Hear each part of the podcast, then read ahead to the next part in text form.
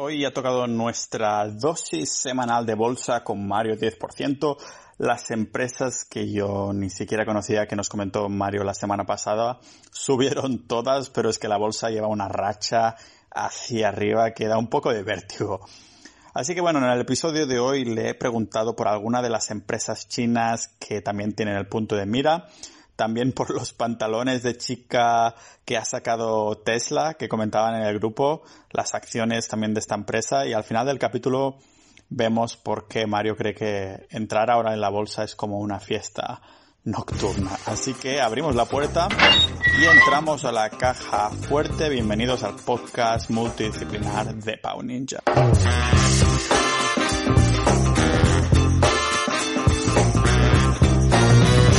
Mario, que estás contento por lo de la semana pasada y esto, ¿no? Porque la semana pasada comentaste, creo que son todas las acciones, todas las empresas que comentaste que esta semana, ayer, que estaban ya volando, habían subido, ¿no? Bueno, eh, de las que comentamos la semana pasada, eh, menos Bill, que Bill es una empresa que se ha quedado un poquito ahí, está un poco rezagada, va subiendo un poco, pero va, va poco a poco. Está yendo hacia sus máximos, pero no acaba de, no acaba tirar, pero, pero Teradyne, por ejemplo, es una empresa que, el lunes, ayer, explotó. Eh, bueno, explotó, subió bastante, pero es que la tendencia general del lunes ha sido una apertura eh, de locura, por así decirlo. Muchas empresas creciendo, de hecho, Tesla misma, o sea, luego hablaremos de Tesla, pero, pero Tesla ayer llegó a 1.300 dólares por acción, o sea, es una salvajada. Una empresa que hace un año yo había comprado a 199, un año y, un año y dos meses, había comprado a 199 dólares eh, la vendía a 260 pensando que, uff, esta empresa ya está demasiado hinchada, está a 1300. O sea, tú imagínate si la llego a aguantar. A ver, es una empresa que es muy arriesgada, que se comporta como una empresa así pequeñita. Pero bueno, ayer el mercado en general fue bastante, bastante bien. Eh, veníamos también de que la semana pasada, el viernes, era festivo, era 4 de julio. Eh, entonces, los mercados están un poco así acelerados y de hecho suelen, suele, históricamente, había leído un artículo hace poco que decía que normalmente el 4 de julio solía ser un, un buen día de, o sea, el 4 de julio, el día precedente al 4 de julio solía ser una buena semana de inversiones. De hecho, los índices han, han ido muy bien porque el, el SP500 ha subido un 4% la semana pasada y el Nasdaq un 4,62% ha sido una buena semana, pero no hay que dejarse engañar que la situación es un poco extraña todavía porque en Estados Unidos, eh, si miras un poco las noticias, ves toda la movida que está pasando. Eh, casos de coronavirus a mansalva, récord de contagios, eh, no sé cuántos fallecidos van ya, pero van muchísimos. Luego la situación político-social que hay con todas las disputas y problemas sociales que hay ahora mismo el mercado no está reflejando la realidad. O sea, podríamos decir que una burbuja, no lo sé, pero, pero que la situación es, atípica, desde luego. Buah, es que, claro, todos esas, esos desempleos, ah, la falta de trabajo que había hace unas semanas, que de pronto ahora parece que está como medio solucionado en el sentido que pronto ha habido un montón de empleos. Tampoco es que haya un montón de empleos, sino que se han como recuperado los perdidos mientras la gente no podía trabajar por el tema del lockdown y todo eso. Aún así, ah, bueno, Trump salió ahí que, que no, no perdió ni un momento, un momento a ponerse medallas, ¿no? Es decir, mira, que he creado no sé cuántos empleos y en verdad solo fue que se recuperaron un poco los que se habían perdido, pero es lo que dices tú, es preocupante que un poco que suban tanto las bolsas cuando aún hay tanta incertidumbre. Mira, uh, lo que comentabas que Estados Unidos ah, lleva un pico, ah, parecía que como que se controlaba, pero las últimas semanas como que hay picos a tope y hay menos miedo a la vez. O sea, tendría que ser lo opuesto, ¿no? Si hay más pico tendría que haber más miedo. No lo, no lo acabo de entender mucho, pero está la cosa un poco loca. Así que no sé qué va, qué va a pasar. Lo que comentabas de, de Tesla, supongo que lo han celebrado de una manera peculiar, ¿no? Que lo comentaban por el grupo, el, que esté tan subida. sí, sí. La verdad es que me hizo mucha gracia, no sé si fue Javier Duque o C. Martínez que comentaban que, bueno, que Tesla había sacado los, los shorts, Tesla Shorts, que es un mensaje muy, muy sutil de, de Elon Musk. Eh, además el precio es curioso porque son 69, realmente no sé si es punto coma, 69 con, 40, con 420, 420 es el precio al que Elon Musk quería recomprar acciones el año pasado cuando lanzó un tweet y dijo que, bueno, que no, en 2018 fue, no, no recuerdo exactamente. Eh, bueno, es una movida. Lo estuve leyendo en un artículo, tampoco, tampoco lo recuerdo muy bien, pero el caso es que sacaron estos Tesla Shorts, que son unos pantalones de mujer, eh, y los liquidaron prácticamente en segundos. O sea, la web colapsó, hicieron ventas masivas y, y al final Tesla Shorts, porque eh, shorts en, el, en, en, inversiones, o sea, tú puedes hacer eh, compra long y comprar shorts. Comprar shorts básicamente es vender acciones que te las están prestando porque lo que quieres hacer es ganar dinero cuando el precio de la empresa baja. Y en este sentido Tesla eh, no para de subir. Sí que es cierto que llegó hasta los 1000, luego volvió a bajar y ahora ha vuelto a retomar hasta los 1300.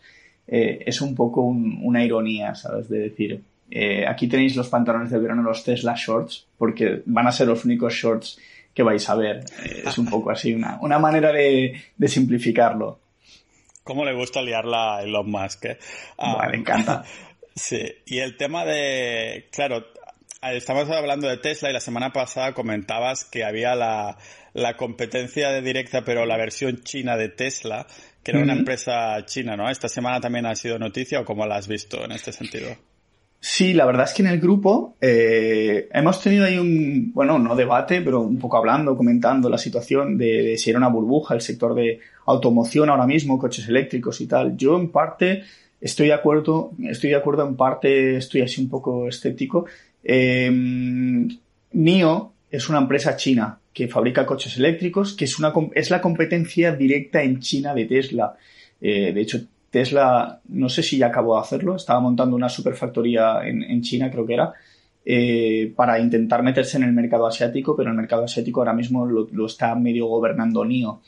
Y esta empresa lleva unas semanas, bueno, meses más bien, un par de meses, que estaba bastante en el pozo, entre comillas, por así decirlo, estaba bastante bajo, pero ha retomado el vuelo, ha retomado el vuelo hasta el punto de llegar a máximos históricos y está, ahora mismo está coqueteando en si salir disparada o no salir disparada lleva una subida muy vertical.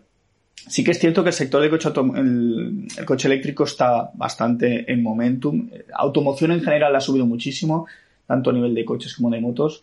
Eh, y esta empresa, pues eh, hay que vigilarla porque realmente piensa que el mercado chino son eh, 1.300 millones de habitantes, que además luego seguramente si venden en la India o venden en Pakistán, son países con miles de millones de habitantes. Eh, la cantidad de clientes que pueden tener es abismal. Estados Unidos es un país bastante más pequeño, que aunque venda a nivel mundial y tal, eh, Tesla también está teniendo problemas. En Europa, sobre todo, mucha gente que si le entra agua en el motor, que si tiene problemas de, estructurales, de diseño. Eh, esta empresa viene un poco para ponerlas contra las cuerdas. Nicola con su sector camiones tal, pero NIO es competencia directa a coches.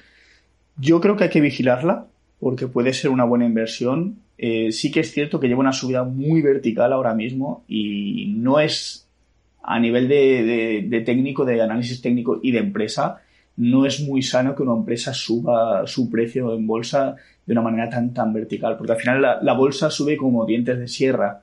La, la, bolsa hace una subida y normalmente los precios tienen que consolidar, a veces bajar un poco, tomar un poco de aire, que digo yo, al final es como subir una montaña. Sí, uh, comentabas una cosa muy interesante por el grupo y es que había esa empresa china de cafés que era una especie de Starbucks, pero comentabas que parece ser que estaban vacíos y que no tenía el mismo auge que tiene Starbucks. Uh, por su parte, esta empresa de coches eléctricos y también la de Nicola, ¿ves que realmente se, son potencialmente usables por los ciudadanos chinos? ¿O también es una especie de como de esta empresa Starbucks falsa china de café que hay mu mucho auge pero después no, no compra nadie? Mira, eh, te puedo hablar prácticamente, no en primera persona porque no he estado, pero en noviembre un amigo mío, Edu Merino, estuvo en China y además él es inversor. Y él, ya cuando vas con la mentalidad de inversión, te vas fijando en todas las empresas, todo, todo lo raro que no ves en Europa o en América y lo, ve, lo ves allí. Y me acuerdo que, eh, de hecho, otra empresa que es New, con U, que ya hemos comentado, que es de motos eléctricas, me dijo, China está plagado de motos New y los, y ojo, los coches eléctricos NIO. O sea, fueron las dos advertencias que nos dio. Nos dijo, tened, prestad atención a estas empresas. Y esto fue en noviembre y diciembre, ¿eh? o sea, que ya te hablo de, hace más de medio año. Eh, Luckin Coffee, es la, ese era el Starbucks chino, que de hecho es una empresa que ya le han quitado el Nasdaq, porque entró en el Nasdaq hace 8 o 9 meses, mm, quizá me equivoco, a lo mejor un poco más, menos de un año. En el último año entró en, en bolsa, o tal vez un año, y esta empresa, pues era eso, la competencia de Starbucks, porque en China, pues mm, querían hacer su propia banca y tal. Y este chico Edu me, me acuerdo que nos comentó, dice, ostras, el Luckin Coffee este, las tiendas, sí hay gente, pero está como medio vacío. O sea, no es, no es como un McDonald's que está siempre reventado de gente, Burger King o, o de este tipo de tiendas. Eh, decía, está medio, no medio vacío, pero sabes que notas que no está, no está sacando todo su potencial. Y era una empresa que estaba subiendo en bolsa. Yo me acuerdo de haberla comprado en 27 dólares. La llegué a vender en 50, casi un 70-80% de rentabilidad. Llegó hasta 51 o 52 creo que fue.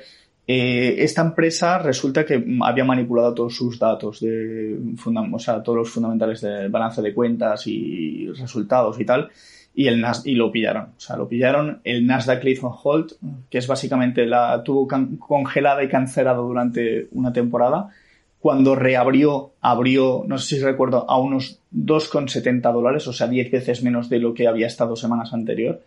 Eh, le dieron, no sé si fue un mes o dos meses de margen para ver si recuperaba el vuelo y tal, y al final la han tenido que, apartar. Ahora está en el mercado OTC, que es over the counter, que es como un mercado eh, no regulado que está fuera de, lo que son los, los grandes índices Nasdaq eh, o la bolsa de Nueva York tal. entonces, las empresas chinas yo siempre ando un poco con el ojo puesto por si los números fallan. No es la primera que ha hecho eso. De hecho, GSX es otra empresa de educación. Eh, le, han, le, han, hecho un par de advertencias por, por un tema de manipulación de datos. Entonces, yo ahí estoy un poco, las miro, las reviso, pero tampoco voy con todo. Vale, y claro, es que con lo que habías comentado la semana pasada, habíamos visto, lo hablábamos ayer en el backstage por privado, que la mayoría habían subido todas un montón, ¿no? Pero claro, había, por ejemplo, esta semana una con la que habíais comentado tú y Javier Duque del Taiwan Semiconductor este, ¿de qué va? Mm. Porque es una que le tenías ganas, pero al final no entraste, ¿no? ¿Cómo fue eso? Sí, TSM es el ticker. Taiwan Semiconductor es una empresa que comentó eh, Javier Duque.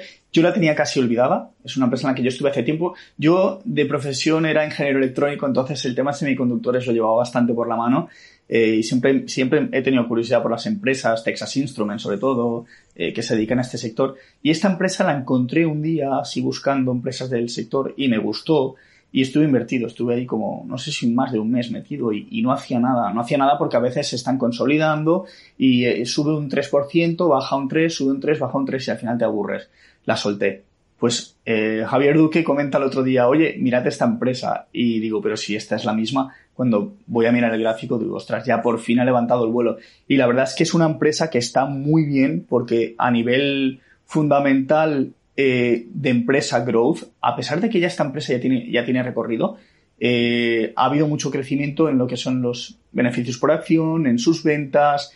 Eh, está en un sector que no está en un momento realmente de euforia, pero sí que el tema semiconductores es, algo que lleva años, que siempre es una buena opción de inversión y está ahí en una zona bastante interesante para poder hacer una compra, una posible compra. Siempre, yo siempre digo, analiza todo, revisa sus datos, mira que el modelo de negocio te guste, que la empresa te guste. O sea, nunca, nunca animo a la gente a que invierta en cosas que no entiende. Yo siempre dedico tiempo para, al menos lo mínimo, mínimo, mínimo, entrar en la página web, entender qué productos vendes, saber si entiendes lo que están vendiendo, ver un poco sus números. Pero, pero es, me parece una, una opción interesante para, para las próximas semanas. Y además de esto de analizar la empresa en sí, también una cosa que debe ser interesante es analizar la situación global donde están estas empresas, porque claro, si es de Taiwán, por ejemplo, ahora Hong Kong están así la cosa muy liada con el tema del gobierno chino, a la represión y estas cosas, y es como que el segundo de la cola después de Hong Kong que va, viene Taiwán. O sea que supongo que hay cosas que no, no son tanto de la empresa, empresa sino incluso de los estados en los que están, de cosas políticas que pasan y este tipo de cosas que tampoco podemos, podemos controlar. Pero ya que hoy el tema está bastante en, empresas asiáticas, bueno, aparte de Tesla que has comentado al principio, había una que también habías comentado que era la de Doyu, ¿no? Sí, Doyu, Doyu es una empresa, ya se comentó en el grupo, eh, no recuerdo quién fue, la, la, soltaron por el grupo ya un par de veces, yo también la comenté, que estaba allí bastante haciendo un movimiento bastante interesante. Es una empresa china también, de Wuhan, o sea, del origen de, bueno, el origen teórico, porque ahora los chinos dicen que Barcelona es el origen del, coronavirus, pero esto daría para otro podcast. Eh, esta empresa ofrece servicios de live streaming, de sobre todo entretenimiento, gaming, digamos que es una especie de Bilibili, que es otra empresa china que hace también, son una especie de Netflix que también se mete en, el sector gaming y tal. Eh, y la verdad es que en China esto está, está yendo muy bien. Eh, bueno, en las últimas semanas la bolsa china ha subido muchísimo. De hecho, ayer también subió una barbaridad. Están, están en euforia. Eh, también es cierto que la situación de China es diferente que la de Estados Unidos ahora mismo, sobre todo con el tema del coronavirus. Pero bueno, dejando esto aparte, esta empresa, Doyu, la cosa que me gusta de esta empresa es que eh, hay una cosa que pasa con, las empresas cuando salen a bolsa. Esta salió no hace mucho también, salió un año así, no, no tengo la, fecha a mano. Pero digamos que hay un patrón que se llama IPO Base. IPO es Initial Purchase Offer, que es cuando una empresa sale a la bolsa, es lo que se llama OPV eh, en español creo que es. Em, sale a bolsa con un precio, el que sea, y esa empresa con el paso del tiempo va bajando, bajando, bajando, bajando, se mantiene un precio por debajo del precio de salida, llega un momento en el cual vuelve a subir hasta llegar a ese punto. Pues ese punto es en el que está Doyu. Doyu ha llegado al punto en el que su precio es igual o un poquito superior al que tuvo el día de su salida de bolsa y ha hecho, digamos que una especie de rotura de máximos. El precio se ha disparado hacia arriba y ha vuelto a bajar. Está por encima y está en una zona bastante interesante. Esta empresa como tal es pequeña a nivel, eh, comparada con otras chinas, es, bastante pequeña, es competencia de Bilibili, por eso digo, pero que eh, a nivel de usuarios lo está haciendo bien, sus números, la parte growth, eh, están medianamente bien, o sea, son interesantes para hacer un intento. Y aquí hay pues mucho interés, sobre todo por parte de institucionales. Institucionales me refiero a grandes bancos o instituciones de inversión colectiva, fondos de inversión. Eh, el volumen ha sido bastante alto estos últimos días, entonces da la sensación de que esta empresa quiere acabar rompiendo y creando unos nuevos máximos, unos máximos históricos que no se sabe cuánto puede ser, pero bueno, hay que estar un poco atento, porque al final estos movimientos a veces pueden ser falsos, de que hace el intento y luego se vuelve a ir para abajo y te hace perder un 20% y hay que estar siempre bastante atento a este, a este tipo de empresas. Y claro, hablando de empresas que suben, pero saliendo un poquito de Asia, a la semana pasada comentábamos el tema de, Facebook, que había bajado lo suyo por tema de, de boicots, que salía más a cuenta hacer un boicot a Facebook para publicidad que el hecho de invertir en Facebook, pero esta semana no es lo mismo, ¿no? No, no, esta semana Facebook está cerca de máximos. De hecho, la semana pasada hizo una bajada y tal como bajó subió, o sea, fue cuestión de días. Eh, Facebook sigue siendo Facebook que las empresas dejen de hacer publicidad temporalmente. Yo es lo que opino, ¿eh? es una opinión totalmente subjetiva. Eh, al final Facebook es una base de datos de clientes, no es una plataforma así, haces anuncios y tal, pero eh, vives de anuncio, pero vives de otra, de otra serie de cosas. Mm, que unos cuantos hayan dejado de hacer publicidad, perfecto, pero si entras en Instagram, entras en Facebook, sigue apareciendo publicidad de un ciento de empresas hay otro tipo de modelos de negocio que ahora están en auge y están aprovechando para hacer campañas. Entonces, digamos que es un poco cíclico de que a lo mejor Coca-Cola no, quiere gastar dinero en publicidad, pero dentro de cuatro días, cuando en teoría todo se normalice, seguramente acudan a ellos. También es cierto que creo que Apple estaba intentando hacer un sistema de ads eh, estilo Facebook, si no recuerdo mal, lo, lo leí en diagonal hace poco, y, puede entrar ahí un poco en competencia, pero bueno, al final es un poco la guerra de siempre, esta competencia siempre acaba siendo bastante positiva. Y lo que te iba a comentar es que, claro, esta semana todo ha subido lo suyo, a ver qué pasa los próximos días, pero tú igualmente cuando entras, ¿entras ahí en máximos o esperas a que baje la cosa o cómo lo ves? Esto? Pues yo por mi forma de invertir, depende de la estrategia, obvio. Eh, hay que tenerlo en cuenta, ¿eh? No es lo mismo ah, una estrategia value, que vas a comprar empresas que tienen mucho valor, vas a largo plazo y entre comillas el market timing. Market timing es el momento en el que entras, te da un poco igual. Eh, yo, las empresas growth, normalmente espero ese tipo de patrones como lo que comentaba Edoyu, que salió, bajó y ahora vuelve a subir digamos que siempre digo que comprar en máximos es como una fiesta. Es una fiesta. Hay dos tipos de opciones de entrar en una fiesta. Tú puedes entrar antes de la una, porque muchas veces, muchas discotecas te dicen, eh, antes de la una, entrada gratis eh, sin consumición. Entonces tú, bueno, te la juegas, entras cuando el precio de esa empresa está ahí, que parece que va a subir, pero no sabes si va a subir, y tienes que estar un rato esperando, tienes que estar dentro y ver cómo la gente que va entrando, si hay nivel, si no hay nivel, si el ambiente es bueno o es malo.